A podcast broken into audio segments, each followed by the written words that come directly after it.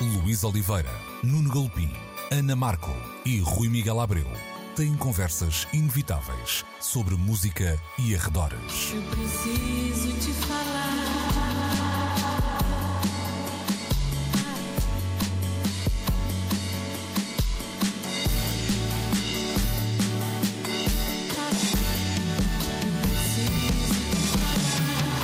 Agora na Antena 3. Precisamos de falar. Muito bom dia, sejam bem-vindos a mais uma edição de Precisamos de Falar. Estamos, como sempre, na Antena 13, entre as 11 e o meio-dia aos domingos e estamos também sempre juntinhos no RTP Play. Comigo, Luís Oliveira, também com a Ana Markel, o Nuno Galopim e o Rui Miguel Abreu. Hoje vamos começar por uh, falar das 80 primaveras, eh, verões, eh, outonos e invernos, se tudo correr bem, de Caetano Veloso. São 80 biscas, meus caros. Chegou então aos 80 anos de idade e celebrou-os com um show na Cidade das Artes, no Brasil, um concerto que foi eh, transmitido também para a Globo Play, a plataforma online da Globo. No público tínhamos nomes como Gilberto Gil, Nelson Mota, Ana Carolina ou Wagner Moura e em cima do palco Caetano os seus filhos e também Maria Betânia. Um show uh, evidentemente emocional e que nos faz também olhar para um, o bilhete de identidade. Nuno, às vezes a, a arte uh, dispensa esse olhar mais burocrático para o sítio onde se nasceu e a, e a data de nascimento. Uh, mas de facto há, há, há, aqui uma grandiosidade neste número, nos 80 anos, que depois quase que não bate certo com a jovialidade que reconhecemos a, a Caetano Veloso e até à sua até ao seu lado de um certo arriscar artístico que, que mesmo nos últimos anos tem continuado muito uh, notório. Basta ouvir o último álbum, o Meu Coco, é o disco desafiante, é dos melhores álbuns da etapa recente do, do Caetano Veloso e eu, de resto, se tivesse de fazer um fio a pavio da sua discografia, que começa ali em finais dos anos 60 até agora, não deixaria de fora do top 10 o álbum que ele nos deu a escutar aqui há uns meses, ainda em 2021. Mas olhem só para este nome, número 80. 80 é também a idade neste momento do Gilberto Gil. O Milton Nascimento chega lá em outubro. O Jorge Benjor, 83. Ou seja, é curioso vermos que há uma geração que define uma linguagem uh, estrutural da música brasileira que muitos de nós uh, começámos a escutar quando éramos miúdos.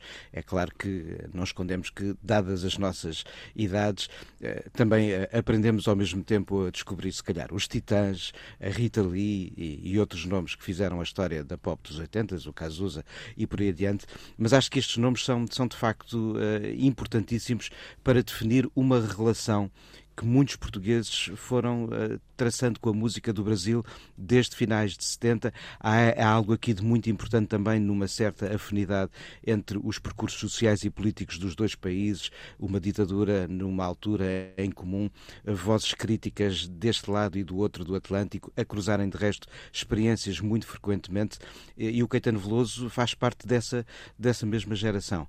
Mas de facto o que tu dizias é, é, é, é de facto notável porque a carreira do Caetano nunca se fez de paz e tranquilidade em termos de uh, desafios artísticos. Estou a falar, de facto, de alguém que, ao longo uh, das várias décadas que nos deu a ouvir discos e concertos, nunca resolveu assentar a reais aqui ou ali.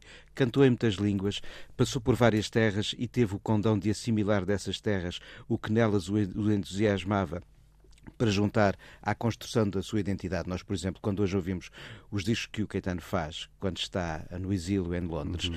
sentimos ao mesmo tempo o entusiasmo de um miúdo, porque o era, a viver uma Londres com uma intensidade de explosão cultural que ele certamente não conhecia uh, no Brasil, de onde tinha saído há, há, poucas semanas, mas depois, ao mesmo tempo, junta a, a, a, esse encantamento as marcas de uma dor, de uma saudade, melancolia, uh, de uma melancolia de que naturalmente uh, fazem parte do dia a dia de quem vive exilado.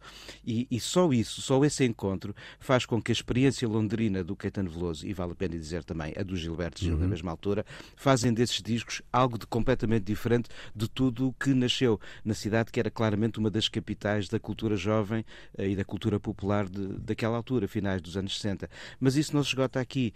Ele. Uh, tem uma série de discos ao longo do, do, seu percurso nos quais ele resolve dizer, eh, como os Monty Python, and now for something completely different. E isso tanto pode ser o Araçá uh, Azul, que é um disco uh, ali na vertigem das músicas de vanguarda, editado em 73, uhum. ou o absolutamente brilhante Estrangeiro, que se calhar é o meu disco preferido do Caetano Veloso, que é um álbum que não é o primeiro que ele faz em Nova York, mas é o primeiro que ele faz bebendo de Nova York o que a Nova York da linha da frente lhe tinha para dar com o, o Arthur Lindsay, o Peter Shearer, o Mark Ribot, o Bill Frisell, toda essa gente em estúdio para criar canções que ainda hoje têm um apelo de contemporaneidade e de desafio cosmopolita absolutamente desafiante. Uhum. E mesmo depois a aproximação à, à música da América Latina, com o Fina é, Estampa, o Foreign li, Lindíssimo, uhum. É. tal e qual, ou quando ele resolve também cantar em italiano e celebra uhum. grandes nomes do cinema como a Giulietta Massini, o Fellini, Exato. o Michelangelo Antonioni, ou quando ele bebe da cultura portuguesa uh, aquilo que o leva a chegar aos Argonautas, é uma das uhum. grandes canções uh, ainda da sua etapa no final dos anos 60. Ele de facto é um bom vampiro, ele sabe sugar os sangues dos outros, mas todos transformam em qualquer uhum. coisa muito sua. E essa é a identidade de um artista cosmopolita do seu tempo.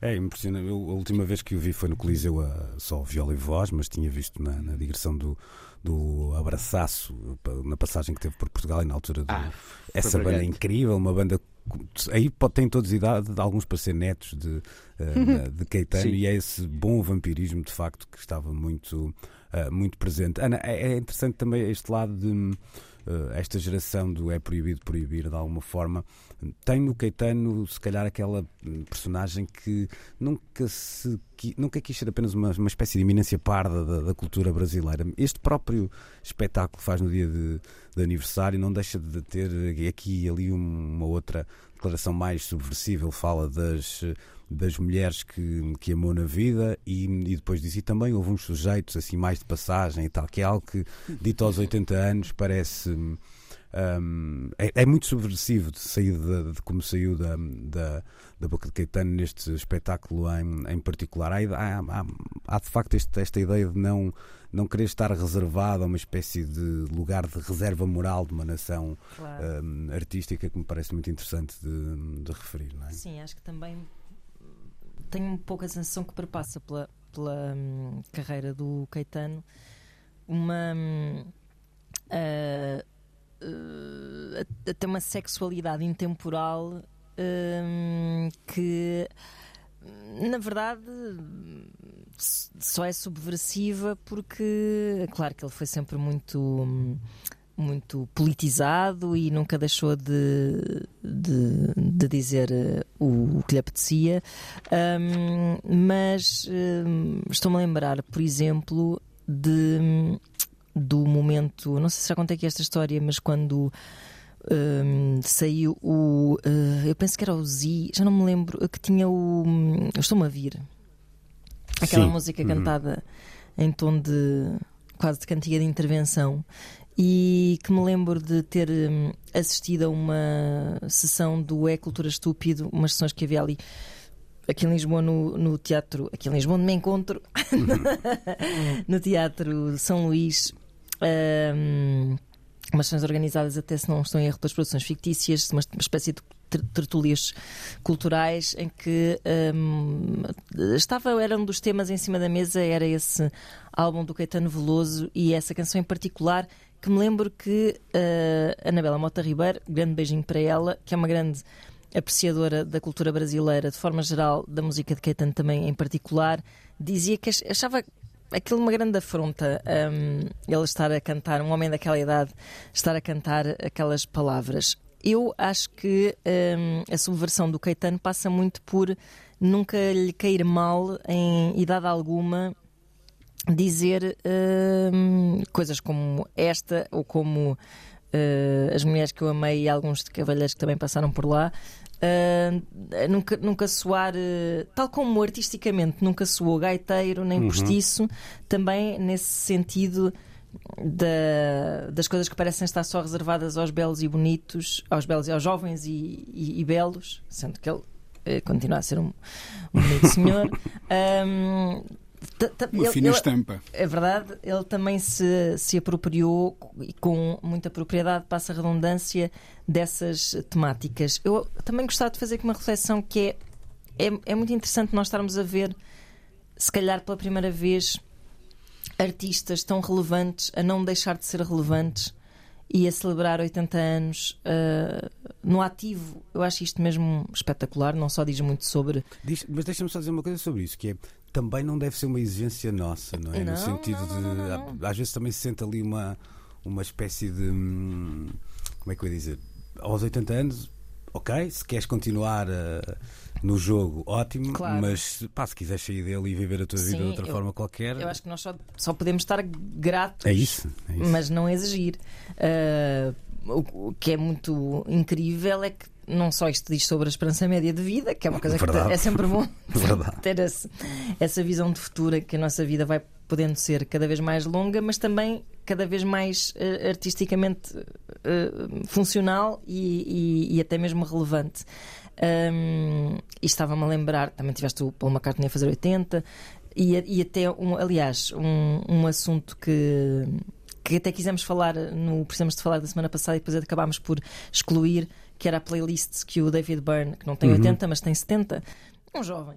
Uh, e, que, e, que, cantou com o Caetano Veloso. Que Exatamente. Com o Caetano Veloso, precisamente. E, e, que ele fez uma playlist a dizer: pá, a música moderna é ótima, não, que não se diga que aquela arrogância no, no, meu tempo é que era bom e ele prova-o eh, fazendo uma playlist um, super eclética e de quem está genuinamente interessado. Eu acho que nós tínhamos um bocado aquela sensação, se calhar quando éramos miúdos, que íamos ser uns velhos com lenços na cabeça, sem dentes, como vimos, sei lá, os nossos avós a ser. E... Essa, essa, essa, coisa dos lenços na cabeça é referência às raves do final dos 80? Pode ser uma eu bandana. eu, eu, eu, eu, andava com lenços na cabeça. Não? Se já vais voltar a andar, quem sabe. Uh, mas pronto, okay. isto só para dizer que é ótimo que, que já não haja esta uh, sensação de que de ser velho é estar condenado a estar desatualizado. Eu gostava muito que fossem mais tidos em conta de forma geral pela sociedade, os idosos, mas, mas pelo menos já sabemos que não estamos condenados a ficar completamente aliados do que se passa no mundo e, e, temos cada vez mais ferramentas para o acompanhar e para estar a par e para ser ainda um, pessoas e artistas espetaculares como Caetano Veloso aos 80 anos. É verdade e, e, é uma belíssima reflexão e acho que às vezes a própria crítica tem alguma culpa nisso, naquela ideia de andar sempre à procura do que, claro. do que é novo e um certo claro. desinteresse pelo tipo que já anda aqui há claro. 10 anos que fará pelo tipo que já anda aqui há há 60. É Rui, um, numa discussão um bocadinho mais musical, um, eh, eu dou de barato que alguns discos do, do Caetano, de década 80, 90, sejam muito datados e eu devo dizer que adoro todos, uh, mesmo esses que são uh, aqui e ali uh, realmente mais foleiros, vamos dizer assim, que nunca chegam a ser foleiros, mas são mais datados em alguns dos arranjos. Para ti. Brega. É, hum, usa a palavra que quiseres. Nem é o lado só comercial, é mesmo ali um lado de som que. mas Já pronto. Vamos lá, qual é a tua, a tua, já que estávamos a falar aqui também do lado da sexualidade, qual é a tua fase erógena favorita da carreira do, uh, do Caetano, se é que tens algo? Olha, eh, há uma coisa muito interessante nele que é essa capacidade de ser um corredor de fundo, não é? Um, ele é um autêntico. Um, maratonista uhum.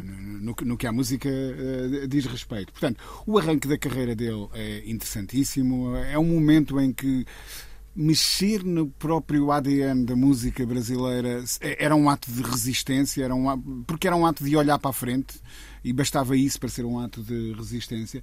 Mas ali no final dos anos 80 e início dos anos 90, quer dizer, ele tem ali uma, uma sequência de discos absolutamente incrível. O Estrangeiro, que o, o Nuno já mencionou, o Circulado, uhum. uh, um álbum que eu adoro, que é o Tropicalia 2, que ele faz com o Gilberto um, e que edita em 93, está prestes a fazer 30 anos e é um disco ultramoderno. Podia sair amanhã, uh, exatamente como está, e, e ia soar como um disco deste, deste tempo. E depois, logo de seguida, o, o Fina Estampa. Um, discos que ele foi, uh, ao mesmo tempo, recriando ao vivo.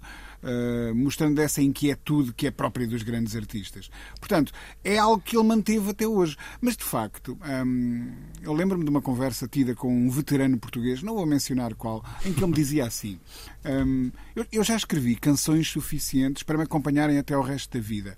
E se eu for capaz de as ir tocando com alguma frescura, um, insuflando-lhe uma novidade ou outra nos arranjos, porque quando as criei originalmente não tinha esse discernimento ou esse conhecimento, Um, e, e isso para mim é mais do que suficiente. Já não preciso criar nada novo. Ainda assim, o Caetano foi criando muita coisa nova e não só uh, em disco. Ele escreveu, ele foi um, um, um muito vocal pensador, um, foi uma pessoa que soube eh, refletir sobre o seu tempo e sobre os outros tempos, sobre a identidade brasileira mais funda.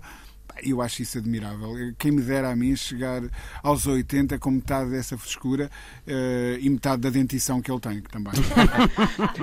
de, de, Deixa-me só acrescentar aqui outra coisa que me parece notável também no Caetano Veloso, é a capacidade dele de dialogar com os outros e ele de facto foi dialogando com eh, gente de todas as frentes e sobretudo com nomes de várias gerações e de geografias dentro do espaço da música brasileira. Ele tem um disco com o Roberto Carlos, por exemplo. Ele tem uh, colaborações naturalmente com o Chico Buarque, com a Maria Betânia e nos últimos tempos uh, tem alargado esta ideia de colaboração a novas, a novas gerações, uh, seja no corpo de música que traz aos seus discos, quer na partilha de palco até com os filhos. É que de facto um, um é um dos grandes mestres da, da, história da música contemporânea, e não precisamos depois de o fechar no Brasil. Eu colocaria o Caetano no patamar de um, de um David Bowie, e isso só quer dizer que de facto o tenho uhum. em, em, grande, grande conta. Já agora deixa-me deixa vender aqui assim um produto porque passou na Antena 1 esta semana, mas podem aceder no, através do RTP Play. Eu dediquei-lhe o mais recente episódio dos Giradiscos, chamei-lhe mesmo Caetano e os outros, e a ideia foi assim de escolher canções que não as de um best-of, mas que pudessem colocar o Caetano a dialogar ou com outras terras, com outras gentes ou com colaboradores, seja em duetos, seja até através de remisturas. Uhum. E no meio disto tudo, que sorte é esse artista que dá pelo nome de Caetano Veloso ser alguém que de facto gosta de roçar a sua língua na língua de Luís de Camões oh, e damos uma, Opa. É, é, das, poesia é, incrível é das melhores, é das, dos melhores versos da história é da música cantada em português. É o segundo melhor verso de, de Caetano Veloso. O primeiro é Quero que tudo saia como o som de Tim Maia. Esse para mim é, é imbatível. Agora falando um bocadinho a sério, é que estamos a falar de alguém que faz gosto, agora. Gosto muito, gosto muito do, desde que o samba é samba é assim, não é? Uhum. A, lágrima, como é que é? A lágrima clara na pele escura, Sim. não é? O, isso diz tanto da cultura de um, de um país. Olha, e, e lembrar-me que é alguém que, fazendo agora 80 anos, mais ou menos para alturas de, do seu um, aniversário número 70, o seu 70 aniversário, cantava alguma coisa como A Bossa Nova é foda. Eu pagava para ver um artista português com 70 anos escrever alguma coisa similar, um, sei lá, sobre o fado, por exemplo. Não é? Ali uma. Uh... Ainda por cima, foneticamente, parece-me riquíssimo. Pois é. Se bem que a, a, a, palavra tem uma conotação dentro da cultura claro, claro, claro, que transcende a lógica mais claro, clássica claro. da sua utilização uh, no dia a dia. Mas, mas de alguma forma também, e, graças e conseguiram a dizer. Sim, sim, mas também graças um bocadinho às canções, também já, já é em Portugal mais, mais leve ah, também por isso, não é? Também por é canções verdade, como, é verdade. como essa. Fechamos então aqui um uh, capítulo dedicado a Caetano Veloso e aos seus 80 anos de idade. Som está estranhíssimo. Pá, Mas este sei... estúdio às vezes é isto. Pronto, eu não sei o que é que se passa com o teu Pá. micro, está subido ao máximo e tu. Eu estou aqui em cima. Vou-te tipo... pedir para trocar. Vamos agora, nesta na segunda parte de Precisamos Falar, falar da Mobile Fidelity. É uma editora norte-americana que durante né, muitos anos fez de alguma forma as delícias dos audiófilos, porque, né, segundo os próprios, apenas uh, recorriam a reproduções analógicas, dispensando sempre os fecheiros digitais, tantas vezes utilizados para as reedições e os repressos dos discos. Ora, parece que a história não é bem assim e esta, nos últimos dias, a MoFi foi acusada, vamos lá utilizar a expressão, de um, utilizar precisamente esses uh, fecheiros digitais, causando um, um furor nas redes sociais, na comunidade mais audiófila. Isto parece uma conversa de nerds, e até é, um, de alguma maneira, Rui, mas acaba por ter um, um impacto entre, eu diria, uma espécie de. Às vezes nós compramos um bocadinho uma ideia de, não é? Mais do que comprar uma coisa. Oh, e isto parece-me o melhor desses, desses exemplos, não é? Nem mais, nem mais. A vender lebre digital por gato analógico, não é? Uh, ou qualquer coisa que o valha. Um, não, uh, eu lembro-me de muitas das vezes em que por aqui uh, se discutiu, se calhar um, um bocadinho mais intensamente por mim e pelo, pelo Nuno, um, toda esta questão do, do, com muitas aspas, renascimento do vinil e do mercado do vinil em eterno crescimento nestes últimos, ou, ou melhor, em contínuo crescimento nestes últimos anos, etc, etc.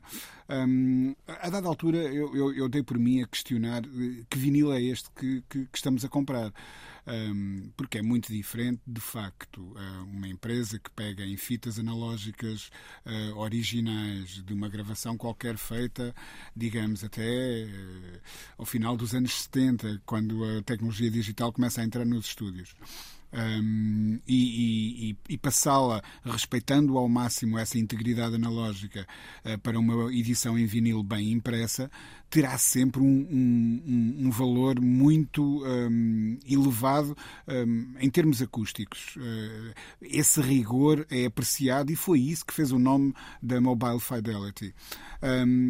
Mas nos últimos anos nós vemos muitos artistas, incluindo em Portugal, um, tornou-se praticamente uma, uma tendência os discos saírem apenas em formato digital e em vinil, sabendo nós muitas vezes que as gravações são 100% digitais, o processamento é 100% digital, toda a masterização, todo o processo de, de, criação de um master é digital. E só essa última fase é, é, é que é, é analógica ao passar, ao prensar um, uma coisa que é um objeto, um ficheiro digital num, num, num vinil. Ora, a Mobile Fidelity andou a vender a preços muito um, dilatados, diga-se de passagem, um, para uma elite mundial de colecionadores, uh, audiófilos, todos eles com aparelhagens que certamente custam mais do que a minha casa, um, no mínimo mais do que o meu carro, uh, mas algumas até mais do que a minha Fala, casa. Falam tipo que não conduz, não é? Mas pronto, okay. Exatamente. Não, não mas, mas há cá um carro no, sim, sim, no, no agregado sim, familiar, portanto,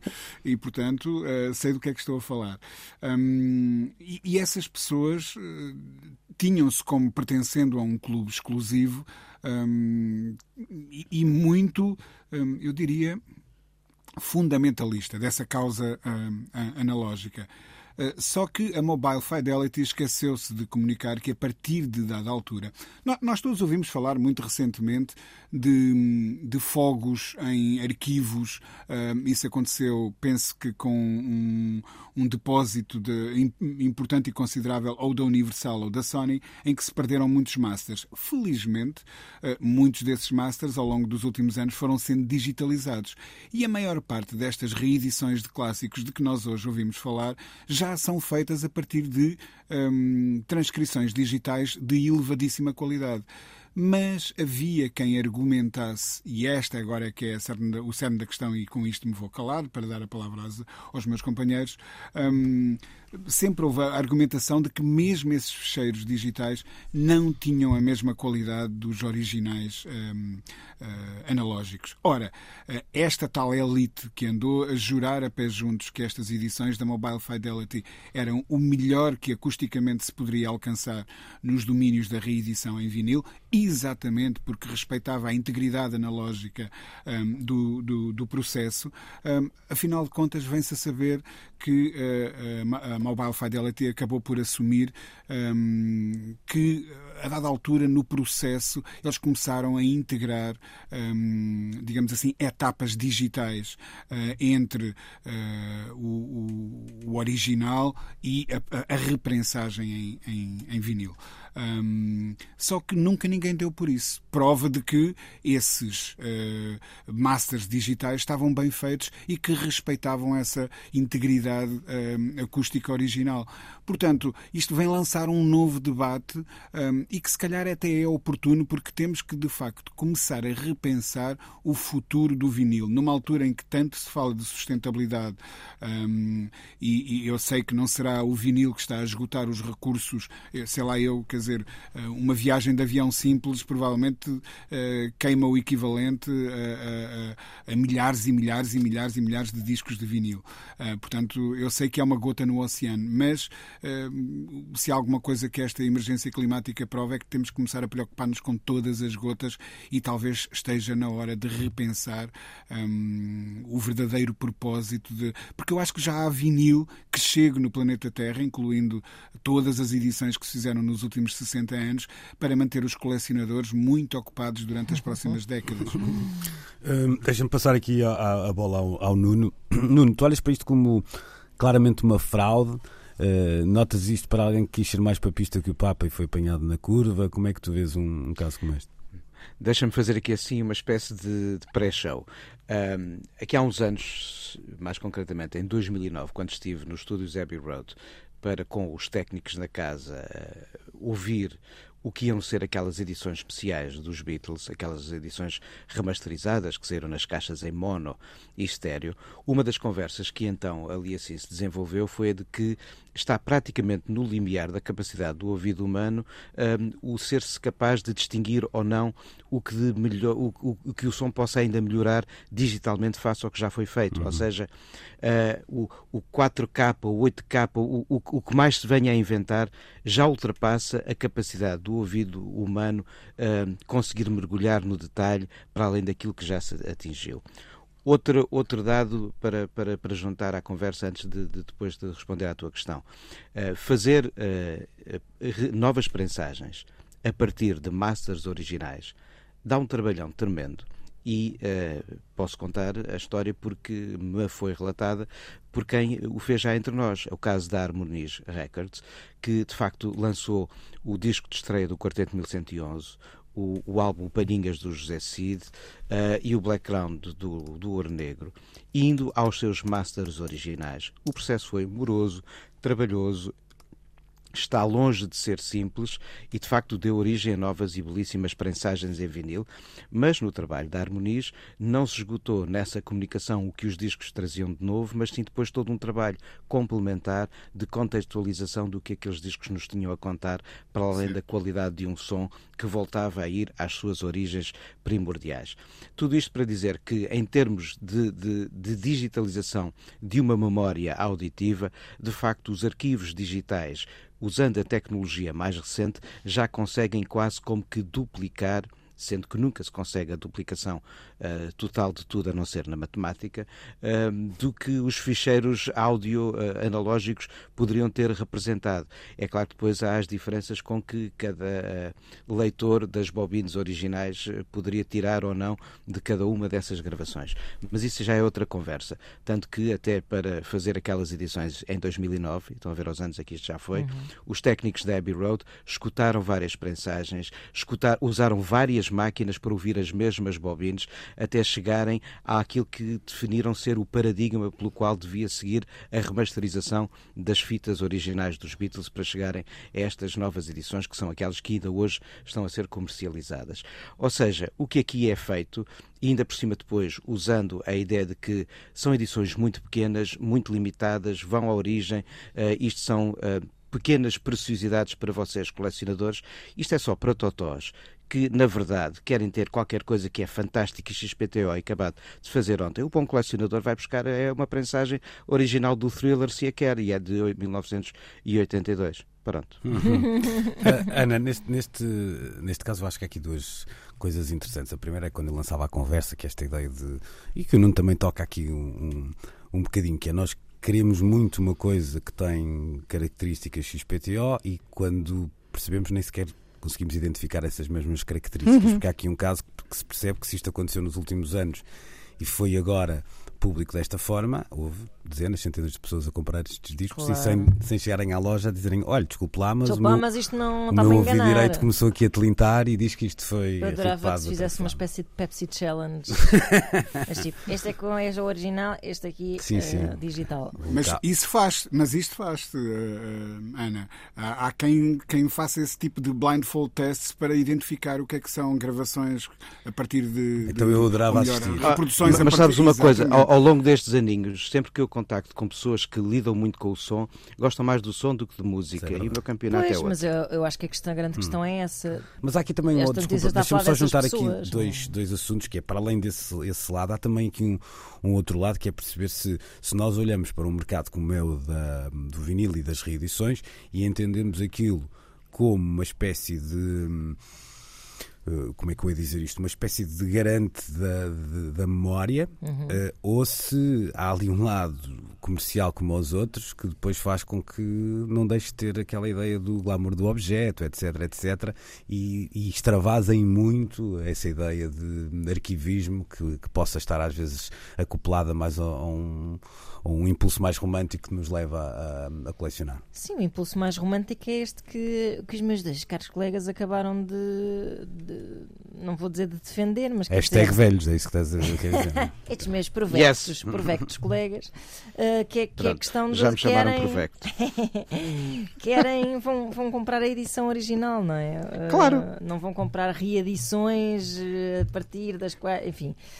Um, aí parece-me que há mesmo assim uma espécie de é como dizias, é, é, é muito além não tem nada a ver com arte isto, tem a ver com engenharia, tem a ver com, com Já- Imaginas o que é que é um, com uma, loja de, uma loja de antiguidades que está a vender estatuetas do Antigo Egito, mas estas foram eh, Epá, feitas a com- partir exatamente a partir do original, coisas exatamente. encontradas na- na- Tá. no túmulo do Ramsés. Sim, é, Sim, pá, sim. é isso, sim, é exatamente a mesma coisa. Isto é só gente com é uma retenção anal mesmo desmedida eh, e, e que, pá, eu vou dizer, eu eu rimo por dentro a ler este artigo. Pensar tipo que estas pessoas que devem andar nos seus fórumzinhos Deve Ah, uns é fóruns a dizer tipo, não, não, o meu é que não, isto não é bem assim, isto soa mais coisas, isto soa mais coisas, e depois de repente, tipo, olha, acabaram de levar uma ganda banhada, porque isto hum, não é nada do que vocês estavam a pensar. Uh, Ah, Dá-me dá-me um certo E- prazer, porque geralmente Imagino, imagino de facto as conversas e dizer, pois este som é mesmo verdadeiro, olha o calor deste Pois, som, é isto isso. tem esta verdade de hoje. Ah, era digital. não tá posso bem. deixar de me rir, porque parece-me que a- de facto a arte fica muito relegada assim para um segundo plano. É uma Tá opção, legal. pronto, enfim, é, Nada é que é o virtuosismo do som, não é? Não é o virtuosismo da música propriamente. Mas muitas vezes essa, esta discussão atrasou algumas evoluções. Há, há um livro que eu eh, aqui aconselho, até está traduzido em português do Brasil, encontra-se com alguma facilidade não, nas nossas livrarias, chamado Como a Música se Tornou Grátis. Uhum. Um, E se percebe aí que, o, por exemplo, o, o projeto, vamos chamar assim, de- do MP3, enquanto engenharia informática, começa no final dos anos 70 e foi sempre, Ah, sempre, sempre, sempre claro. desmerecido porque isso não tem qualidade. Quando era mais ou menos óbvio que hum, facilmente se chegaria a um formato em que o ouvido humano não iria captar eh, grande parte das Sim, perdas desse- verdade é dessa que qualidade. é isso, é que a verdade é que inicialmente eh, havia alguma razão em, em- em criar essa resistência, não é? Porque eh, só, só ultimamente, por, por razões até de, de alteração das- dos suportes eh, em que ouvimos a música, é que estão a ser colmatadas essas. Essa, essa falta de, de, de corpo e etc. que os, que os MP3 apresentavam inicialmente. Um, Por isso compreendo que este lado um bocado mais ortodoxo ou mais mesmo reacionário impeça algum progresso, mas, mas a máquina não para, não é? E a partir do momento em que epá, tudo em- a, a nível de, da portabilidade do acesso à música, etc., faz com que esses formatos acabem por eh, vingar, hum, começa a tornar-se um bocado eh, ridículo. Não é, ridículo não- é ridículo, mas quer dizer, começa a tornar-se uma coisa efetivamente. eh, uma, uma minudência eh, tu, tu, tu quereres eh, o, o produto mais puro, mais Claro. Puro, mais puro possível, não é? Parece-me só uma teimosia quase. Olha, que- Oh, oh, Ana, deixa posso contar aqui uma história muito Sim, sim. rapidamente? Ah, Há, há um outro livro, Luís, que é uma espécie de ah, reverso, ou melhor, hum, é um paralelo, é um, um bom companheiro para o livro que tu eh, mencionaste, que acho que penso que no original se chama How Music Got sim, Free. sim. Ah, e esse outro livro que eu estou ah, a querer aqui evocar chama-se Perfecting Sound Forever. Um, Perfect Sound Forever foi a frase com que o CD foi apresentado no, no, no mercado. Um, e Perfecting Sound Forever é, é, é, é, basicamente um livro que relata a história desde o, o, Thomas Edison até hoje. E há uma história que ele conta sobre o Thomas Edison que é, e o gramofone que é um, sintomática de como nós, uh, em cada época, encaramos o som e também a imagem. Um, para vender os primeiros fonógrafos, uh, não gramofones, mas fonógrafos, o Edison eh, fez uma digressão pelos Estados Unidos em que ia alugando teatros e fazendo uma demonstração das capacidades do fonógrafo ao público. Um, marketing direto puro naquele, naquele tempo. E a maneira que ele tinha de o fazer era, ele tinha uma cantora de ópera na sala e tinha uma gravação do fonógrafo da cantora de ópera. Ele desafiava as pessoas a distinguirem entre os dois. Ora, quando já todos nós ouvimos um, um fonógrafo uh, funcionar uh, em gravações no YouTube, por exemplo, temos dificuldades em perceber hoje como é que alguém não perceberia a diferença, claro. porque a fidelidade é baixíssima. Mas naquela época não se percebia.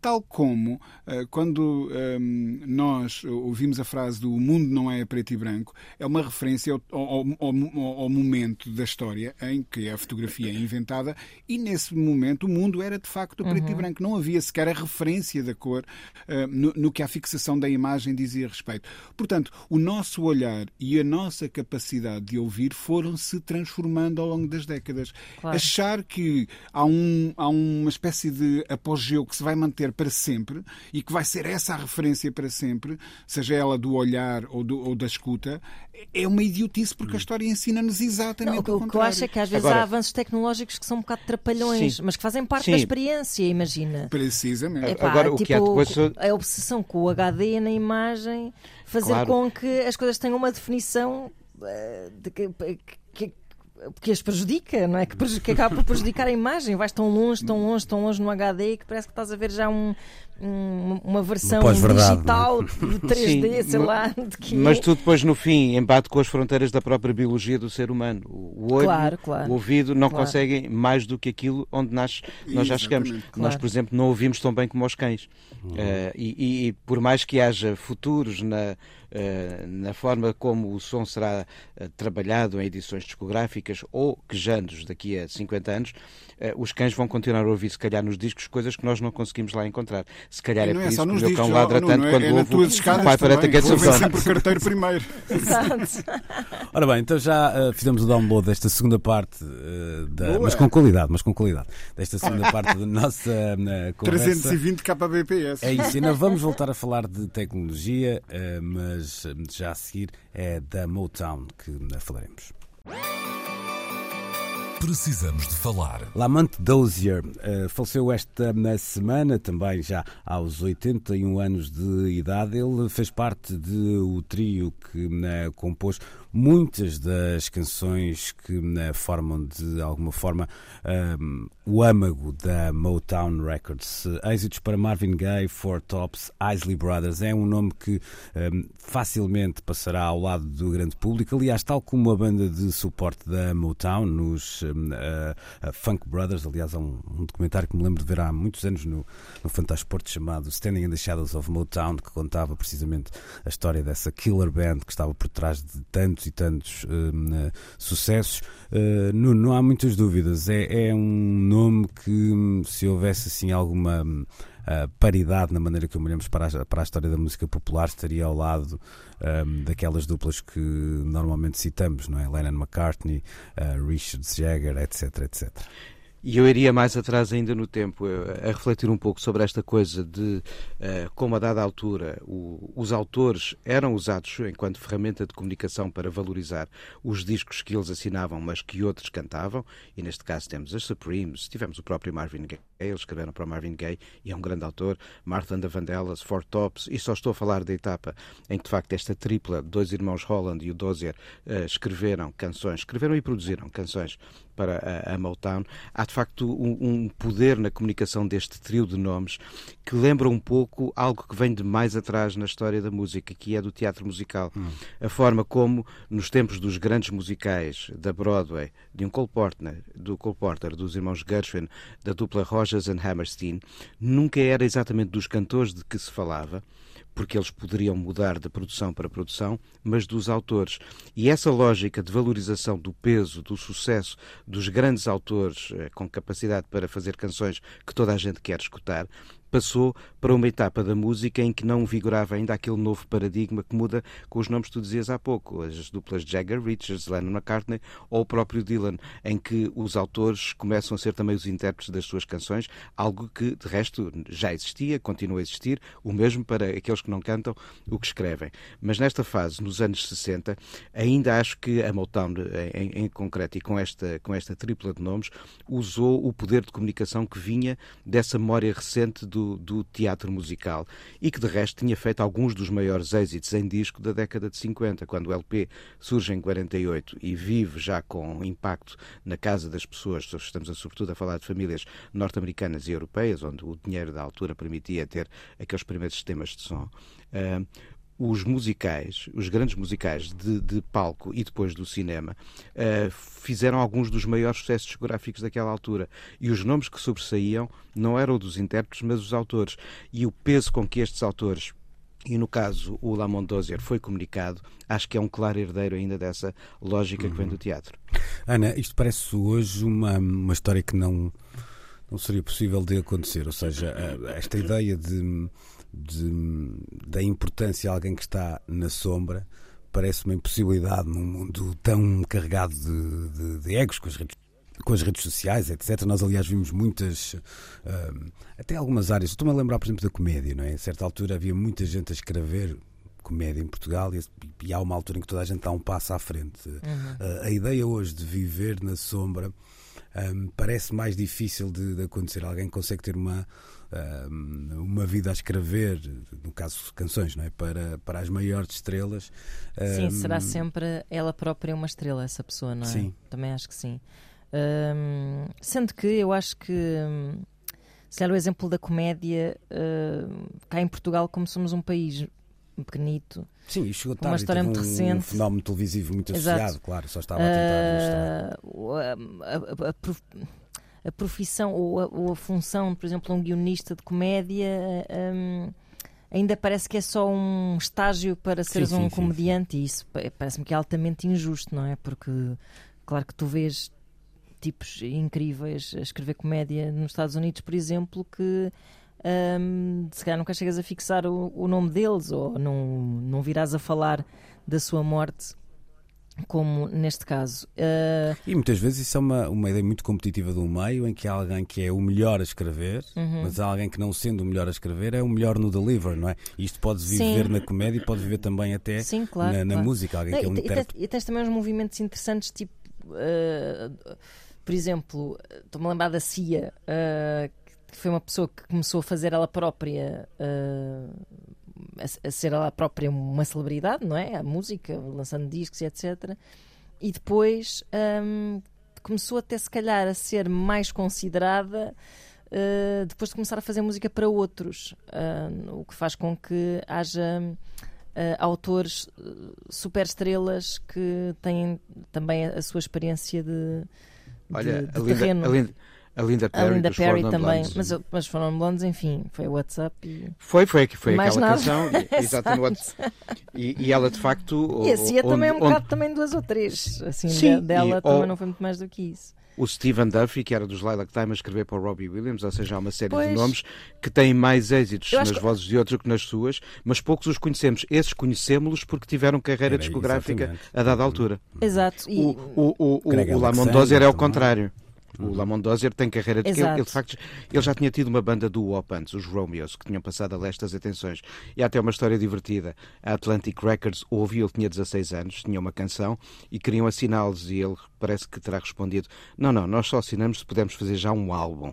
Uma coisa que na altura estava longe de ser o que estaria ao acesso de uma jovem banda a início de carreira. Uhum. Ou seja, foi teimoso e ainda bem que foi teimoso naquela altura. Uh, Rui, há, há aqui um também uma espécie de tempo uh, muito particular, não é? A olhar para um, a, a, Motown e olhar, perceber que havia ali um som da Motown não é tão diferente de olharmos para algumas editoras de hoje e percebermos que há ou pode haver alguma familiaridade sonora em alguns dos artistas que assinam. Aqui havia toda uma, um, uma maneira de o fazer uh, que é também muito representativa do seu tempo, vamos ser uh, claros, mas que, que tem no desaparecimento destas uh, figuras também um lado muito significativo por isso. Eles representam uma espécie de era dourada da música negra que tinha um contexto todo ele muito particular da, da maneira como as canções se tornavam populares, à maneira como elas eram compostas, vamos dizer assim.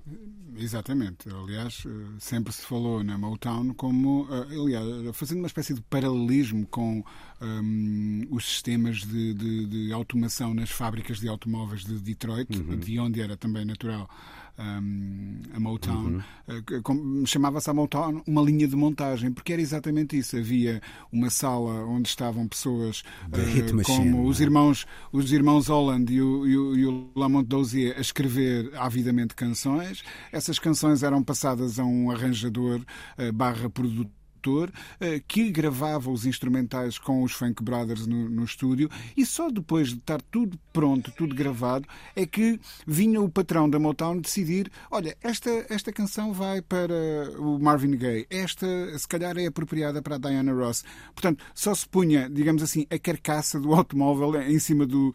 do Uh, do chassis uh, já, já, no final. Um, e, e, isso demonstrava um pensamento, uh, eu diria, à frente do seu tempo, porque ainda, ainda a semana passada, ou há duas semanas, aqui falávamos das músicas que são escritas por, por equipas. E era exatamente essa a forma, ou a fórmula que a Motown nesta altura encontrou. Mas eu estava aqui a ver uma coisa muito curiosa, e o Lamont Dozier poderá distinguir-se de outras um, figuras que fizeram esse trabalho de escrever para outros artistas, um, exatamente porque ele depois ainda tem uma uh, relativamente breve, mas ainda assim impactante carreira a partir de inícios dos anos 70, em nome próprio, uh, com alguns uh, hits pelo meio. Mas mais incrível é, eu estava aqui a ver, fui ao site do Sampled, um, só para ver os samples que hum, se tornaram em, em, músicas, muitas delas sucessos um, feitas a partir de discos que o Lamont Dozier assinou em nome próprio. Ou seja, não de discos que foram lançados por outros artistas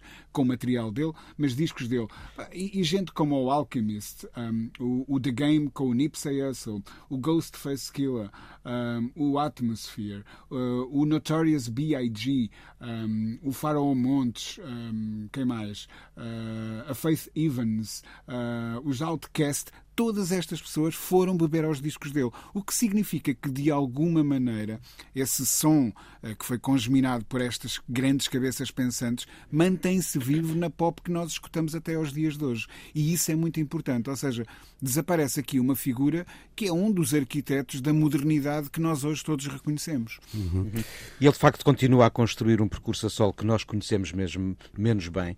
E vale a pena, por exemplo, recordar, há um, há um disco dele, e o título é, é, é acho que é um, sintomático da afirmação de que eu aqui continuo, eu tenho qualquer coisa para, para vos dizer. O primeiro álbum dele a solo chama-se Out Here on My Own, é editado em 1973 e vale a pena dizer, como o Rui sublinhava, ele não tem êxitos de grande dimensão, mas há aqui uma continuação e uma exploração de coisas que não estão na, na linhagem do que a Motown fazia, mas que partem dali para depois assimilar o que vai acontecendo em algumas áreas da soul e do funk na década de, de 70.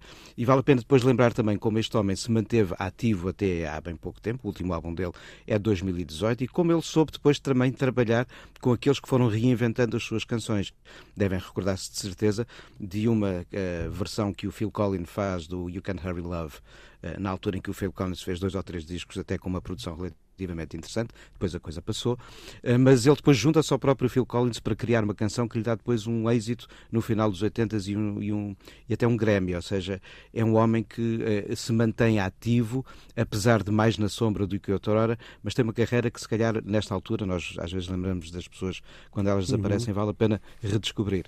Olha, uh, vamos também terminar aqui esta parte da conversa para darmos cinco minutinhos eh, para o nosso último eh, assunto nesta edição de Precisamos de Falar, um assunto que é carregado pela Ana Markel já a seguir.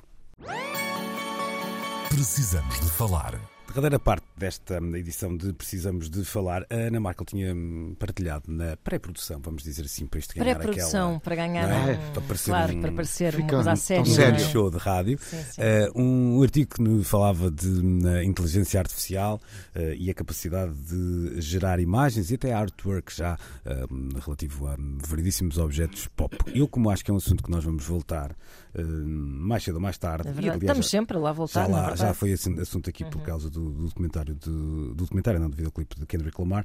Queria olhar para uma outra sugestão da, da Ana e que tem a ver eh, com a notícia recente de- desta semana ehm, da balada, balada para Sofia do Filipe Melo que hum, vai chegar a série televisiva tendo sido os direitos comprados pela Universal Pictures, não é assim? Uhum, é verdade. Hum, há, há aqui um- uma história por trás. eh, Há sempre uma história, não é? Mas neste caso que, que leva um desfecho, eu diria pouco provável, não é? Da maneira como ela cresce como uma coisa muito eh, pessoal, como são, aliás, grande parte dos eh, projetos do, do Filipe Melo. Também, também porque não, às vezes não tens outra opção senão Verdade. fazer projetos muito pessoais.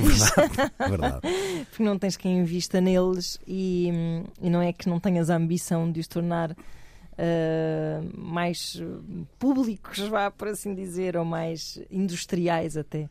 Ahm, sim, eu ah, tenho acompanhado o percurso deste incrível, desta incrível novela gráfica que o Filipe fez, que só de si originalmente já tem muito de cinematográfico, já já, já é uma espécie de storyboard uh, para quem quisesse pegar uh, naquilo e fazer um filme ou uma série. Um, o, que aconteceu foi que, de facto, eu sei que o Filipe, quando parte para estas coisas, parte sempre um bocado com a sensação de que, pronto, isto é o país que temos, até onde é que as coisas vão, não sabemos, não é? E- mas isso não lhe tira um bocado a ousadia de, de as fazer, por um lado, e depois de, de, de as tentar um, impingir, no bom sentido, uh, além fronteiras. E este livro teve uma primeira edição que depois teve alguns problemas na primeira editora, depois teve uma segunda edição pela Penguin e, e nessa altura o, o Filipe também. Isto foi tudo de uma forma muito do it yourself e muito autoproposta. Um, tentou. Uh, mandou um- os mails necessários para que alguém num mercado tão espetacularmente saturado, não saturado, mas eh, pululado de boas novelas gráficas, como é o mercado americano, por exemplo, hum, ele mandou mails e ele conseguiu que uma editora se interessasse por, por este livro dele e, e, e, pelos vistos havia lugar para ele, porque nós às vezes também temos esta sensação de pá, Portugal é um país pequeno, mas depois vamos lá para fora e é tudo um bocado demasiado grande e, não, e vai ser de certeza redundante ou, ou não vai ser tão bom, ou já se fizeram as coisas todas, ou já os lugares estão todos ocupados. E a verdade é que houve uma editora que se interessou por este livro, ah, houve quatro nomeações para os, para os prémios mais importantes deste género. Ah, e finalmente, hum, através lá de um esforço da editora norte-americana, hum, conseguiram, a- a Universal interessou-se e comprou os direitos para agora fazer o, que bem entender. À partida será uma série de televisão. Uh, não quer dizer que seja feita assim do pé para a mão já imediatamente, aquilo é um contrato, depois há uma espécie de, de prazo uh, que, eles, que, depois se renova, não é? E consoante os projetos que tenham para aquele para aquela adaptação em particular, mas isto- eu acho que isto é uma notícia incrível e que diz muito sobre hum, epá, sobre se calhar queixarmos menos e, e- e mandarmos uns mails assim a tirar a barra à parede. E, e pode ser que aconteça, porque quando as coisas têm qualidade também não vale a pena, não é, não é produtivo. Eu, eu contra mim falo que eu sinto-me sempre. Aliás, já desisti há muito tempo de tentar fazer coisas e estou até confortável com isso. Mas acho ótimo que quem acredita nas suas obras tenha o atrevimento de as tentar lançar para o mundo lá fora e, e, e depois, quem sabe, ter este retorno in- internacional que é sempre gostoso, não é? Tenho 30 segundos para vender para Nuno Galpim e Rui Miguel Abreu eh, se pronunciarem sobre este assunto, sob pena de nunca mais É eh, simples. falarem dele.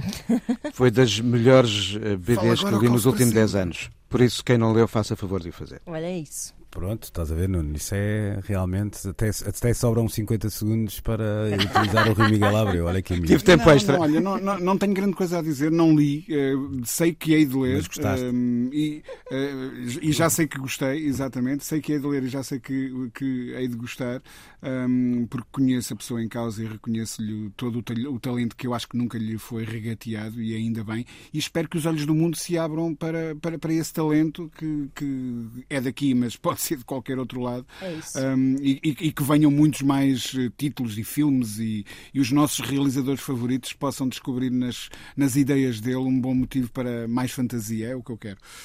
Olha, e hum, não é nada que eu até gosto muito de salientar, mas no caso hum, é fixe ser um. É fixe ser eh, feito por um gajo fixe, que é o caso do, eh, do Exatamente. Filipe. Pois é. Para quem eu mando aqui também um abraço e damos o chá parabéns. Estamos de regresso de hoje a oito dias para a nova conversinha matinal na Antena 3. Podem nos ouvir a que horas bem entenderem no RTP Play. Bom domingo, boa semana. Luís Oliveira, Nuno Galopim, Ana Marco e Rui Miguel Abreu têm conversas inevitáveis sobre música e arredores. Eu preciso te falar.